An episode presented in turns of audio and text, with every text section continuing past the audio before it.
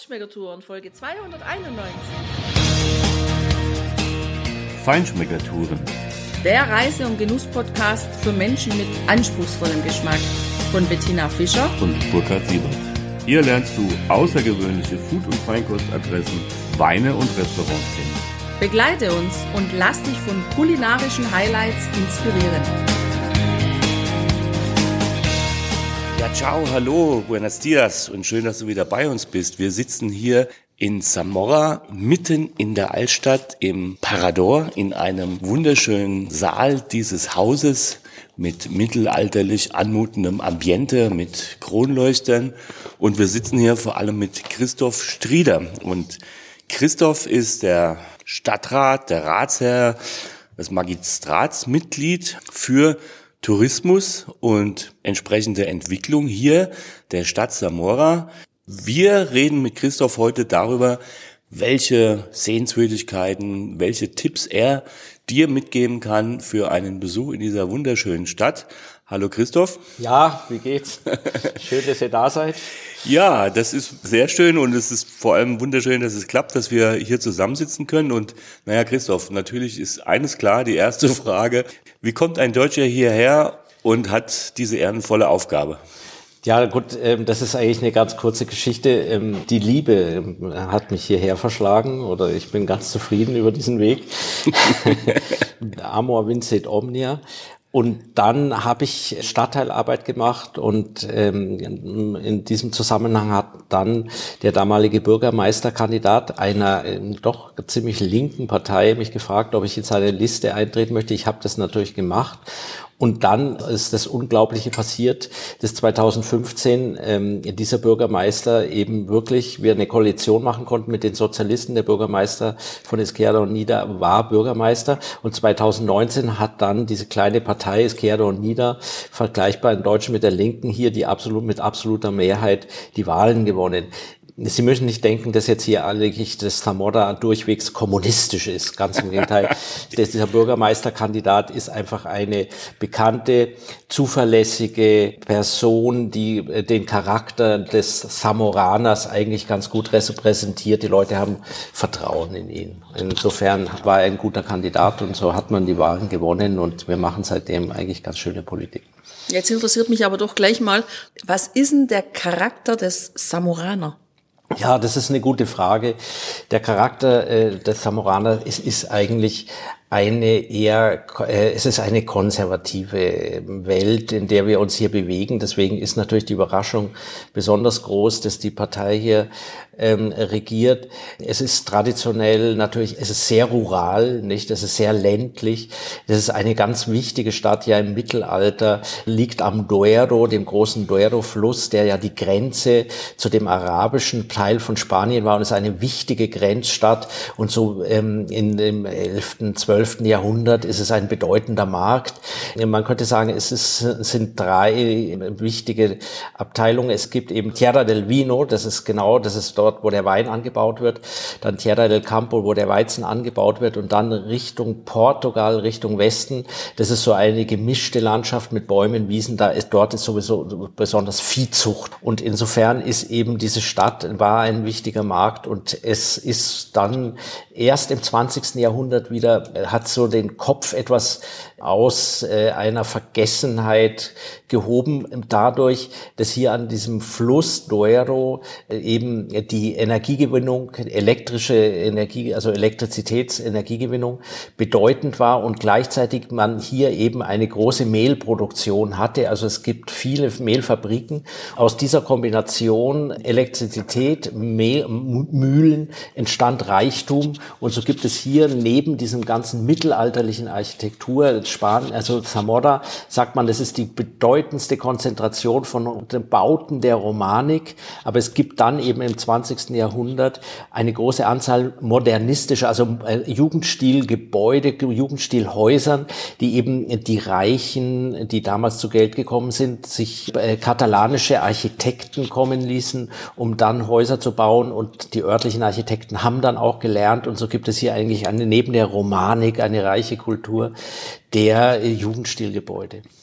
Das hat mir total fasziniert, als wir gestern Abend hier zum ersten Mal so ein bisschen in die Innenstadt gelaufen sind und zu gucken, also diese wirklich tollen Fassaden, die sehr unterschiedlich sind, äh, die einen ein bisschen ans Baskenland erinnern oder an Malta erinnern, mit diesen kurzen Erkern, die ein bisschen da rausgebaut sind.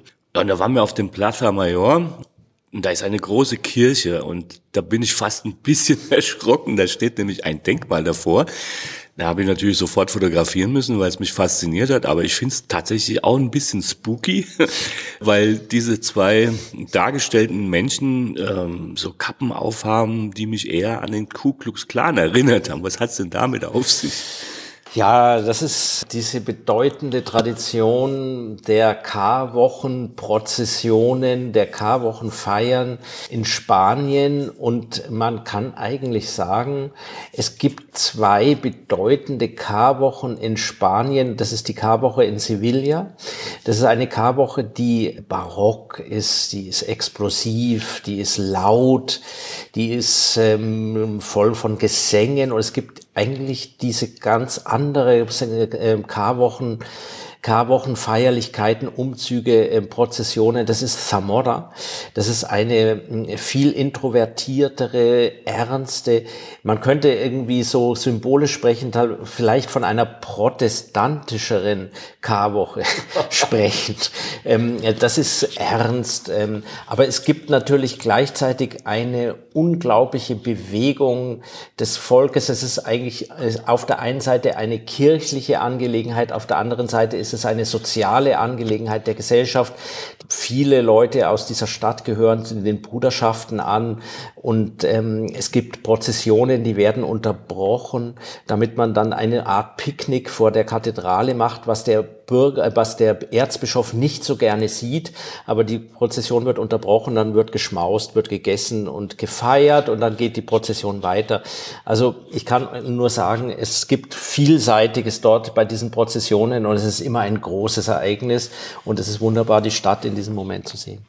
Ja, dieses zusammen feiern und ähm, zusammen essen, das interessiert uns auch noch, weil das unterscheidet sich ja, was wir so kennengelernt haben, deutlich von der Art Essen zu gehen in Spanien oder eben auch in dieser Provinz von dem, was wir so aus Deutschland kennen. Ja, genau.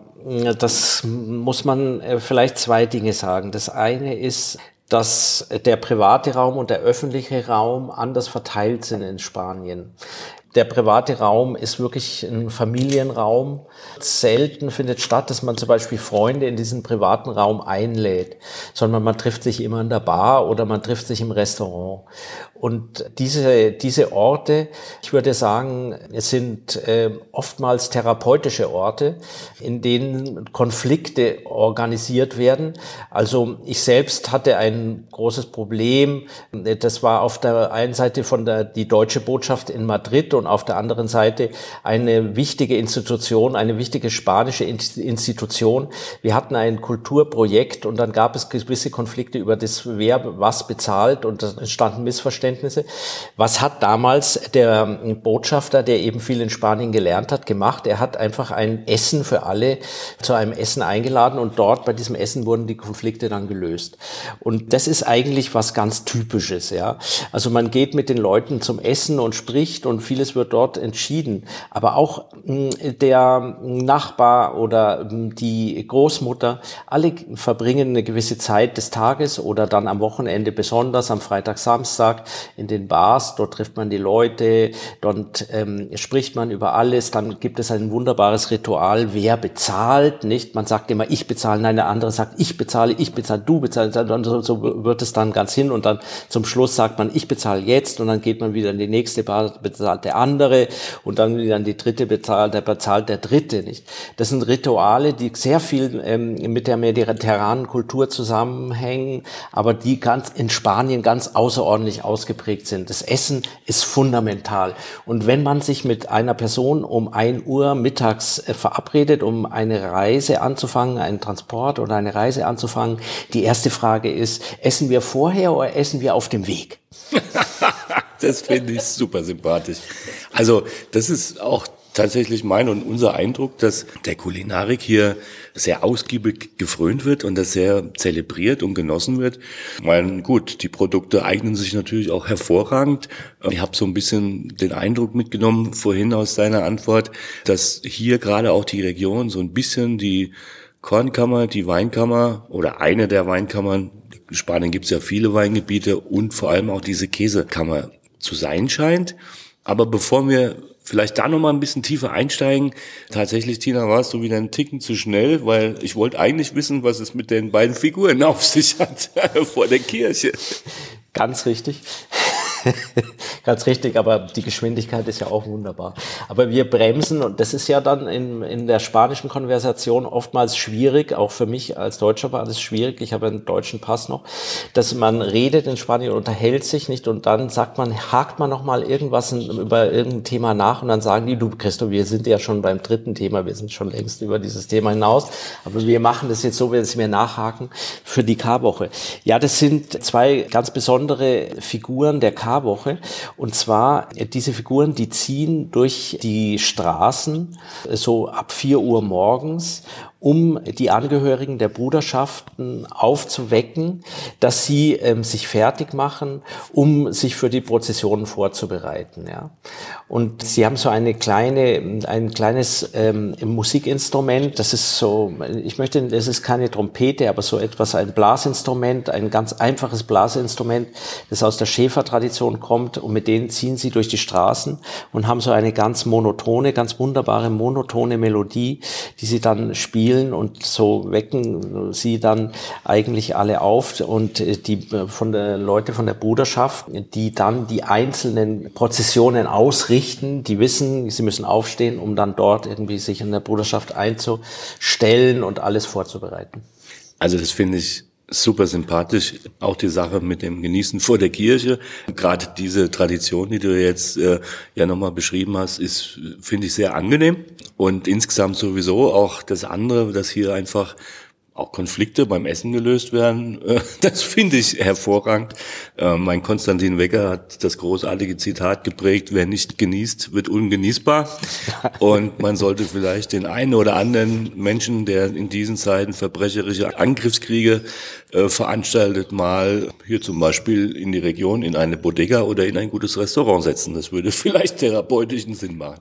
Gut, äh, dein, dein Vorschlag ist wunderbar und wir könnten das äh, so sofort anwenden. Es findet ja der NATO-Gipfel statt äh, in Madrid, jetzt in drei Tagen. So könnten wir ja eigentlich alle die Beteiligten, ich würde vielleicht doch auch noch sagen, dass man den Putin noch dazu nehmen könnte, damit wir hier zusammen in Zamora essen und vielleicht auf eine elegantere Art und Weise, auf eine ähm, bessere Art und Weise diesen furchtbaren Konflikt lösen, in dem wir uns befinden in, ganz in dem Stil, wie man früher dann sagte in den 60er Jahren, make love, not war. Ja, und zum Essen gehen, da braucht es natürlich auch die richtigen Zutaten. Wir haben jetzt schon mal ein bisschen mit dem Finger auf der Landkarte hier oder auf der Stadtkarte gestöbert und sind ähm, darauf aufmerksam geworden, dass es auch hier in Zamora eine Markthalle gibt. Ist es etwas Besonderes, diese Markthalle hier? Wir haben ja schon viele Markthallen besucht, auch auf unserer Tour durchs Baskenland, in Bilbao zum Beispiel. Und wenn ja, welche Spezialität gibt es hier in Zamora, vielleicht sogar in der Markthalle zu kaufen? Ja, sehr schön. Das Thema der Markthalle ist ein Thema, das begleitet mich genau seit 2015. Das ist einer der Gründe, warum ich mich überhaupt auf dieses Abenteuer eingelassen habe, in diesen Stadtrat einzutreten.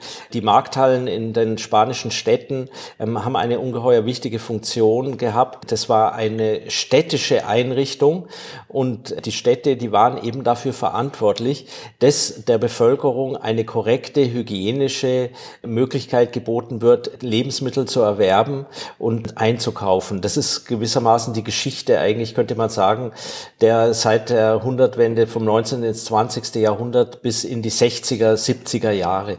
Dann verändert sich natürlich die Situation. Es gibt Supermärkte, es gibt Einkaufszentren etc. Und man ist jetzt unsicher, was soll man mit diesen Markthallen machen. Ja? Hier in Zamora haben wir das Glück, dass wir eine wunderbare Architektur haben. Diese Markthalle, das ist ein Gebäude von 1910. Äh, es hat sehr viel von der Eisenarchitektur von Eifel und es ist ein großartiger lokaler Architekt, äh, Vilordia, der dieses Gebäude gebaut hat, eine große Tonnengewölbe und zwar mit ganz großen, ähm, äh, an den Fassaden mit großen Glasfenstern. Das äh, ist eine großartige Architektur. Das Problem ist, dass diese äh, örtlichen Markthallen ähm, in den letzten 20 Jahren, in 25 Jahren im Grunde genommen eine Funktionskrise erlitten haben, dass ähm, die Städte äh, oft unsicher waren, was, man, was machen man, was machen wir. Wir sind 2015 angetreten und speziell war das äh, für mich, für meine Aufgabe, die Markthalle als städtischen, als städtisch, also städtische Verwaltung beizubehalten, es die Markthalle nicht zu privatisieren, sondern die Stadt ist dafür verantwortlich. Und wir haben jetzt ein ähm, großes Projekt, diese Markthalle zu renovieren, auch diejenigen, die in der Markthalle arbeiten, verkaufen, dann müssen selbst sich erneuern, nicht? Das ist natürlich der ganze Markt und das ganze Distribution und das Einkaufen hat sich verändert. Sie müssen dazulernen. Wir fangen damit an im nächsten Frühjahr. Da geht der Bau los. Im Herbst werden wir dann einen temporalen Markt ähm, eröffnen. Und ich glaube, dass es extrem wichtig ist, diese Funktion der Markthallen. Wir verkaufen dort in erster, in erster Linie frische Waren, das heißt Fleisch, Gemüse, äh, Backwaren, ähm, natürlich sowas wie Oliven und diese ganzen äh, Essiggurken, diese ganzen Dinge. Es wird wild verkauft. Es wird natürlich die ganzen Produkte, Wurstwaren vom Schwein, Chorizo, Salchichon äh, verkauft es ist für mich eine ganz wichtige Angelegenheit, weil wir nicht genau wissen, wie eigentlich die Zukunft der Ernährung der Städte ähm, gewährleistet werden kann, wenn wir Transportkrisen haben durch die Energiekrisen. Und diese ganze Frage des lokalen Marktes oder der lokalen Produktion in unserer Region, der wird auf jeden Fall ähm, verstärkt. Und dann ist die Markthalle der Ort, wo diese ganzen Produkte, die aus der nahen Umgebung kommen, also Kilometer null wenig Transport, die sollen dann in dieser Markthalle ihr, ihr Zentrum des Vertriebs finden. Das finde ich hochspannend, wirklich klasse. Danke für diese Erläuterung.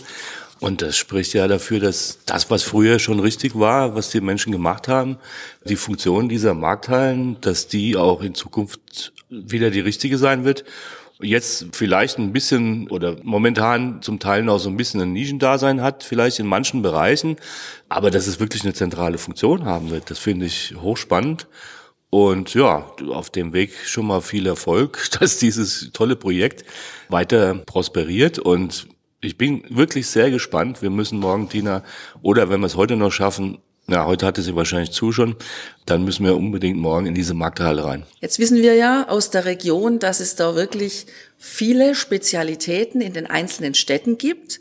Wir haben gelesen, dass beispielsweise das Cochinillo ja zu Segovia gehört. Und jetzt frage ich mich, was gehört denn zu Zamora?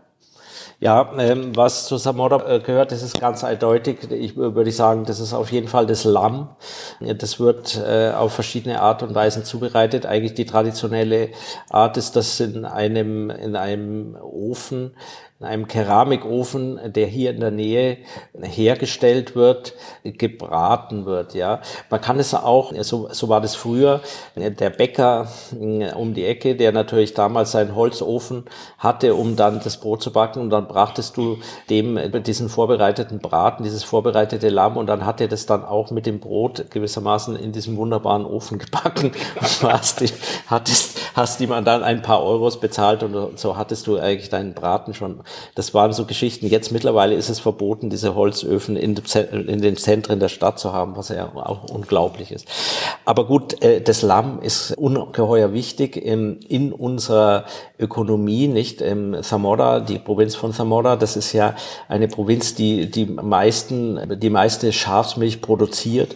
Und so gibt es eigentlich auf der einen Seite diesen, äh, diese Linie, also das Schaf als äh, Fleischproduzent oder das als Fleisch. Es gibt hier Schlachthöfe, die auch Halal schlachten, also das wird exportiert dann in die arabischen Länder und auch Koscher, das wird nach Israel und nach Amerika äh, exportiert um diese ganzen, um dieses ganze Thema herum ähm, scharf. Und dann müssen wir auch nicht die Ziege vergessen, weil sie hat auch mit einer wesentlich geringeren Abteile gibt es natürlich eine wunderbare, großartige Käseproduktion mit kleinen, ganz kleinen Käsefabriken oder Manufakturen, die in der Stadt sind, die auf dem Land sind, in der Provinz sind. Und ich kann auch da nur raten, eine kleine Tour machen. Man kann dort immer diese kleinen Dörfer gehen und dann kann man diesen Käse kaufen, diesen Käse finden und mit dem Produzenten sprechen. Das klingt unglaublich spannend und aufregend und deshalb werden wir da nachher nochmal ein extra Gespräch mit dir führen rund um Samora, also die Region Samora. Und für dich, lieber Hörer, liebe Hörerin,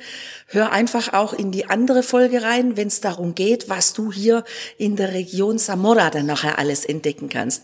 Jetzt sind wir aber heute mal auf Entdeckertour in der Stadt.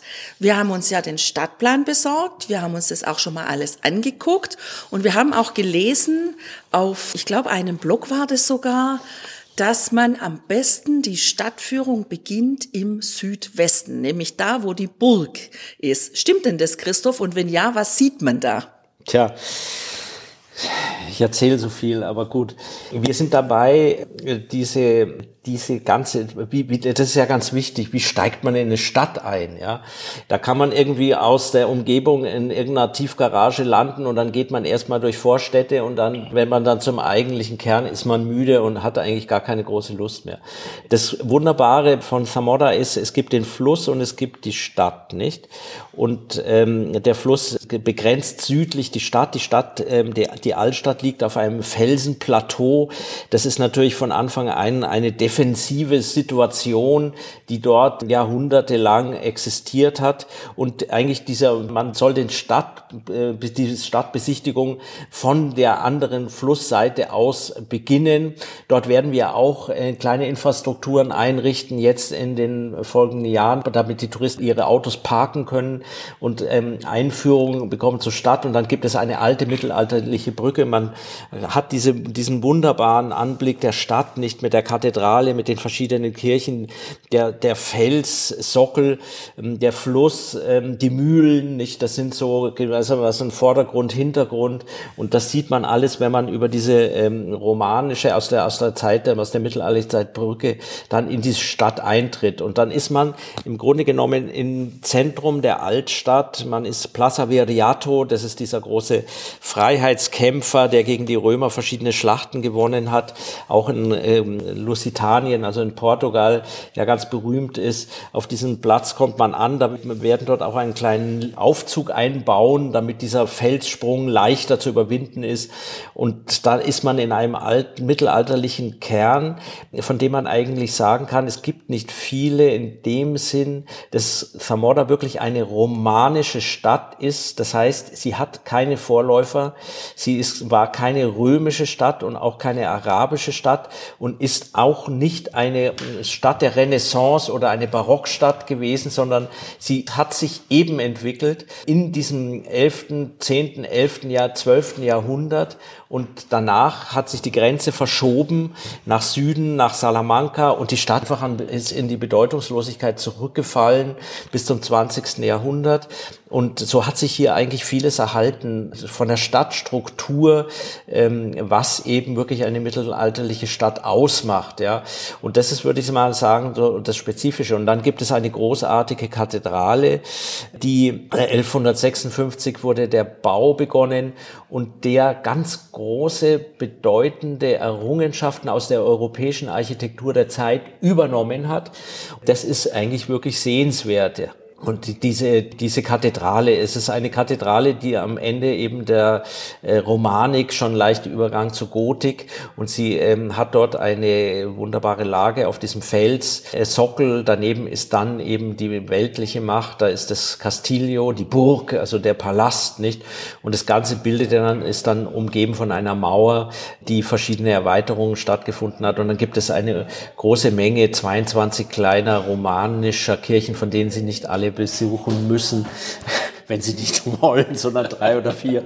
Das ist sehr gut. Und ich würde immer sagen, das Interessante dieser Stadt ist eigentlich, dass sie von der, Kir von der Kathedrale 300 Meter entfernt den Fluss haben und der Fluss bietet eigentlich einen unglaublichen Reichtum an Aktivitäten, an Möglichkeiten. Wir haben Vögelbeobachtungen. Es gibt hier einen ungeheuren Reichtum an ornithologischen Möglichkeiten, Vögel zu beobachten. Wir haben dort die, auf diesem Fluss verschiedene Wassermühlen, die wir in den letzten Jahren auch restauriert haben, die in dem, Dor in dem kleinen Stadtviertel äh, Olivares, da gibt es dann eine, so eine Fähre, die mit einem Seil funktioniert. Das sind so Plattformen, die über den Fluss dann eben mit, mittels dieses Seiles, da gibt es einen Fährmann, der zieht die Leute dann über den Seil. Es gab früher ungefähr 150 dieser Fähren, weil es keine Brücken gab. Die ganze Provinz von Zamora gab es solche Fähren.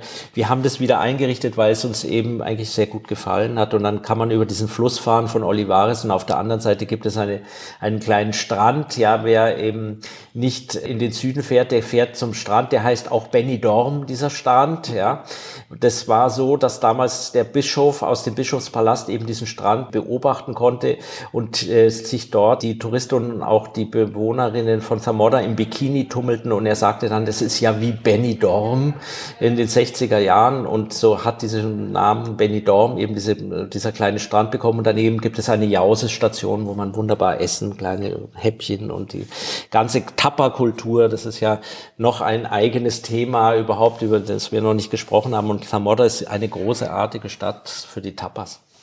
Bevor wir da aber noch zur Kulinarik kommen, interessiert mich jetzt noch, gibt es denn eigentlich in dieser Stadt die Möglichkeit, auf irgendeinen Turm hochzusteigen, um vielleicht so einen schönen Blick von oben mal über die Stadt zu genießen? Ja, das ist äh, eine schöne Frage. Das gibt es. Und zwar in der Burg gibt es eine, einen Turm, der ist jetzt nicht besonders hoch, aber man hat einen sehr schönen Ausblick auf das Dach der Kathedrale, auf das bedeutendste Element der Kathedrale. Das ist die Kuppel, diese Schuppenkuppel, die immer irgendwie ähm, die, die ähm, Wissenschaftler anzieht, um sie dann doch zu sagen, dass es vielleicht eine byzantinische Kuppel ist.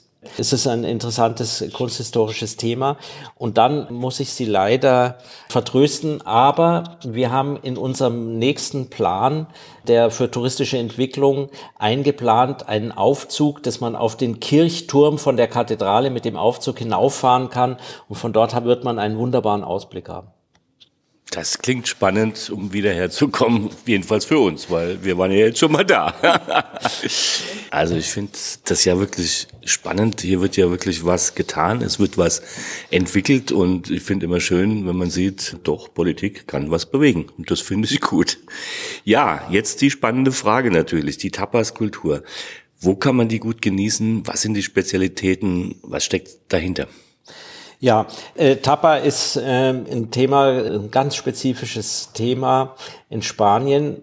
Im Grunde genommen, die Tabakultur hängt ja damit zusammen, dass man Alkohol zu sich nimmt und dass man ja, sich natürlich aber nicht betrinken will. Und insofern wird ein äh, kluges Gleichgewicht geschaffen zwischen der, dem Konsum von Wein oder Bier oder was auch immer und gleichzeitig, dass man eben was zu sich nimmt. Ja. Und so entstand eigentlich diese Tapa, dass derjenige, der Wirt, mit dem, von dem man einen Wein bestellt, der gab, der stellte dann so ein irgendetwas Kleines daneben daneben, ja, was man zu sich nimmt. Also das ist ein kleines Tellerchen und dann kann man dort ganz eigenartige Sachen finden, wie ähm, Hahnenkämme, wie äh, natürlich Hühnerherzen, ein kleines Teil einer Rinderzunge oder äh, also es gibt alle Möglichkeiten, ja. Die von der Tapakultur kann man gleich mal anfangen, das Essen in Spanien und auch äh, der Restaurantbesuch und diese ganze Tapa-Geschichte, es hat alles was ganz Populäres, ja. Also das ist nicht, das, die Restaurantkultur in Spanien ist nicht von einem, von einer High-Culture Gastronomie, Gourmet-Gastronomie geprägt, sondern eigentlich von einem was, etwas ganz populären Speisen, ganz normalen Speisen, Gerichten, äh, und das findet man alles, das spiegelt sich alles in der Tapakultur wieder. Das ist eine unendliche Vielzahl. Es gibt ähm, nur noch äh, diese wunderbaren Tapas-Restaurants, äh, Tapas-Bars, es sind nicht Restaurants, sondern so ein Bars, die dann zwei Meter so einen äh, Tresen, Glastresen haben und dort gibt es irgendwie ich, 25 verschiedene Tapas. Ja. Und das ist großartig. Für den Touristen ist es manchmal schwierig, weil er gar nicht genau weiß, was ist es eigentlich, nicht? Ich bin selbst mal in so eine Tapa-Bar gegangen, als ich auch noch nicht genau verstand, was das alles ist und habe da sowas bestellt, was ähm, weiß aussah. Ich dachte, es sei ein Fisch und dann habe ich das probiert und dann hat es so eine ganz eigenartige Substanz, äh, Konsistenz gehabt und dann hab, ist mir klar geworden, dass es ein Stierhoden war. Und insofern muss man sich natürlich auf Abenteuer einlassen. Aber es ist äh, großartig, weil man hat, das hat diese Mobilität, man geht in diese Tapas-Bar und dann isst man dort etwas und dann geht man wieder in die nächste Tapas-Bar. Es hat was unglaublich Flexibles und da kann man hier in, in, in Zamora, da gibt es ähm, Tapas von allem, von allem, nicht? Weil in, Spanien ist es immer so, das sind ja diese Kulturen, die oftmals ähm, viel Hungererfahrung hatten und da wurde eben alles, da wurde nichts weggelassen, wurde nichts weggenommen und auch nichts in Tierfutter verarbeitet, sondern hat aus allem, aus allem hat man irgendwie ein Gericht gemacht, ja. Und das spiegelt sich, das sehen wir alles in den, bei, bei den Tapas. Das ist, ähm, wir haben Calle de los Herreros, das ist in der Plaza Mayor, äh, das ist eine ganze Straße, dort gibt es lauter kleine Orte mit Tapas oder dort Santa Clara, Calle Santa Clara, in den Seitenstraßen von der Calle Santa Clara, da gibt es andere Orte, wunderbar, da gibt es dann diese kleinen Fleischspießchen, der immer dann ausruft, ähm, drei ähm, con äh, y tres sin tres con, also eso quiere decir picantes o no picantes, nicht? Das ist sozusagen dieses Ausrufen, das ist äh, unglaublich bekannt. Das ist vielleicht bekannter in Spanien als die Kathedrale, ja. Und die Leute gehen dann in diese Bar und bestellen das, diese kleinen Fleischspießchen und dann ruft er wieder in die Küche rein, tres sin oder tres con und so weiter und so fort. Und das ist eigentlich eine ganz lustige Geschichte. Ja, das klingt wirklich unheimlich lecker. Ich krieg langsam Hunger. Also ich finde vor allem auch so diesen Hintergrund ähm, unheimlich spannend. Also das, was irgendwann mal in dieser High Cuisine wieder eingeführt worden ist mit viel Hype, from nose to tail, äh, das ist hier äh, völlig normal und schon immer an der Tagesordnung. Genau, ja, das ist ähm, und äh, die Restaurants, die jetzt diese großen, äh, äh, Spanien hat ja schon eigentlich eine unglaubliche kulinarische Revolution erlebt in den letzten 15 Jahren, würde ich sagen, nicht? Also das Essen und das ähm, man könnte Hochkulturessen, High Culture Essen, das ist ungeheuer wichtig geworden. Und es gibt ja ähm, in äh, San Sebastian äh, oder in, im, im Baskenland, da gibt es großartige Universitätszweige oder gibt es Schulen, nicht für die Köche. Mein Sohn ist auch Koch. Ähm, er war nicht auf dieser großen, bedeutenden Schule, aber es ist in Spanien extrem wichtig geworden. Aber es ist immer das ist wirklich sehr interessant. Es ist immer die Basis, ist eigentlich dieses äh, populäre Element. Also wenn man, wenn du hier in Zamora in ein äh, gutes Restaurant gehst, ähm, in ein wichtiges Restaurant, da wirst du dann Arroz a la Zamorana finden, aber das ist äh, äh, zamoranischer Reis. Ähm, das ist ein, ein ganz einfaches Gericht, in, in dem man dann kleine Schweineschen, Reste von der kleinen Schweineschnauze, Öhrchen, Schweineöhrchen und lauter solche ganzen Dinge, die eigentlich Reste sind, ja, würdest du wiederfinden, aber dann eben in einer gewisser Weise intelligent weiterentwickelt, ja. Und das ist eigentlich das Wunderbare an diesem, äh, an diesem äh, kulinarischen, an diesem, an dieser Kultur, nicht? Das ist diese, dieses, das Fundament verschwindet nie, nicht? Sondern man entwickelt das weiter, man ist kreativ und äh, entwickelt dann diese Sachen, die oftmals natürlich ganz einfach sind, entwickelt sie weiter und da kommen wunderbare Dinge raus.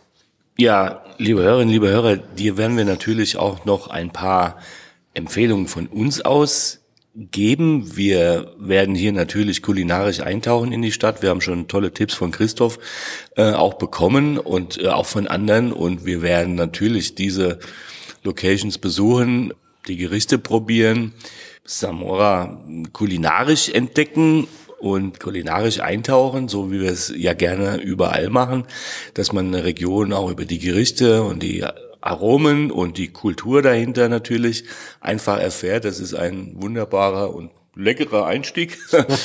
und äh, da hör gerne in die nächsten Folgen auch rein. Christoph, erstmal herzlichen Dank an dieser Stelle für die Tipps und die sehr interessanten Hintergründe hier zu dieser Stadt. Wir werden in die nächste Folge gehen, um ja zu berichten, was kannst du von hier aus alles in der Region entdecken. Vielleicht noch eine kurze Frage für diese Episode.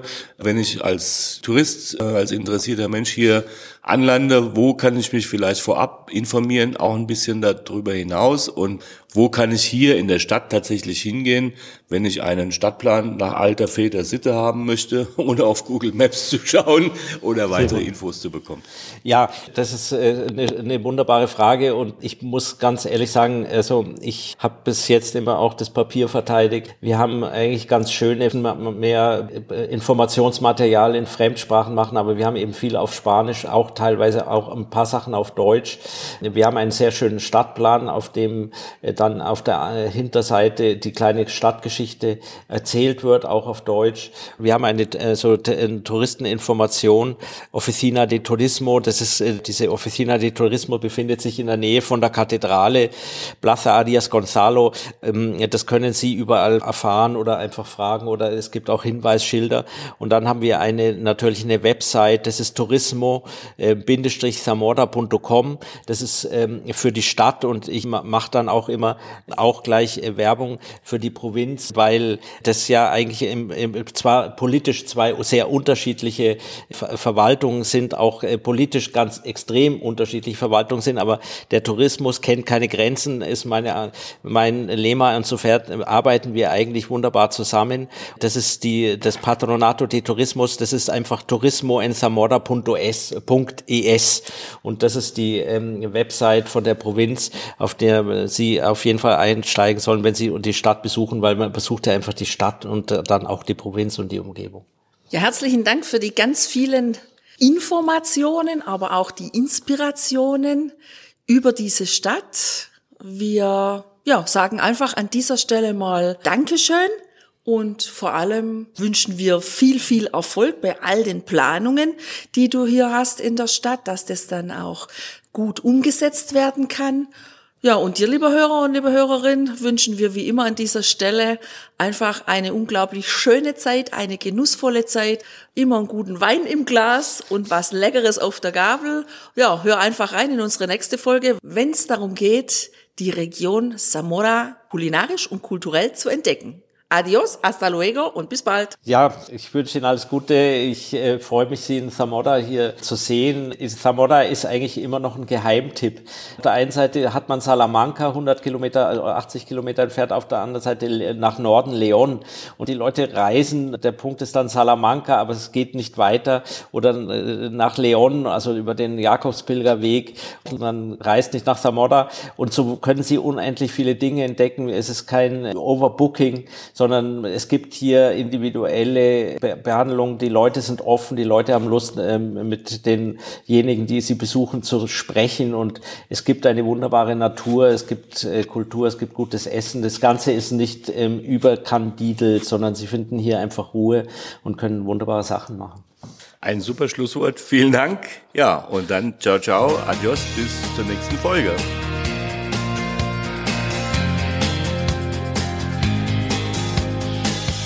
Hier endet dein Genusserlebnis noch lange nicht.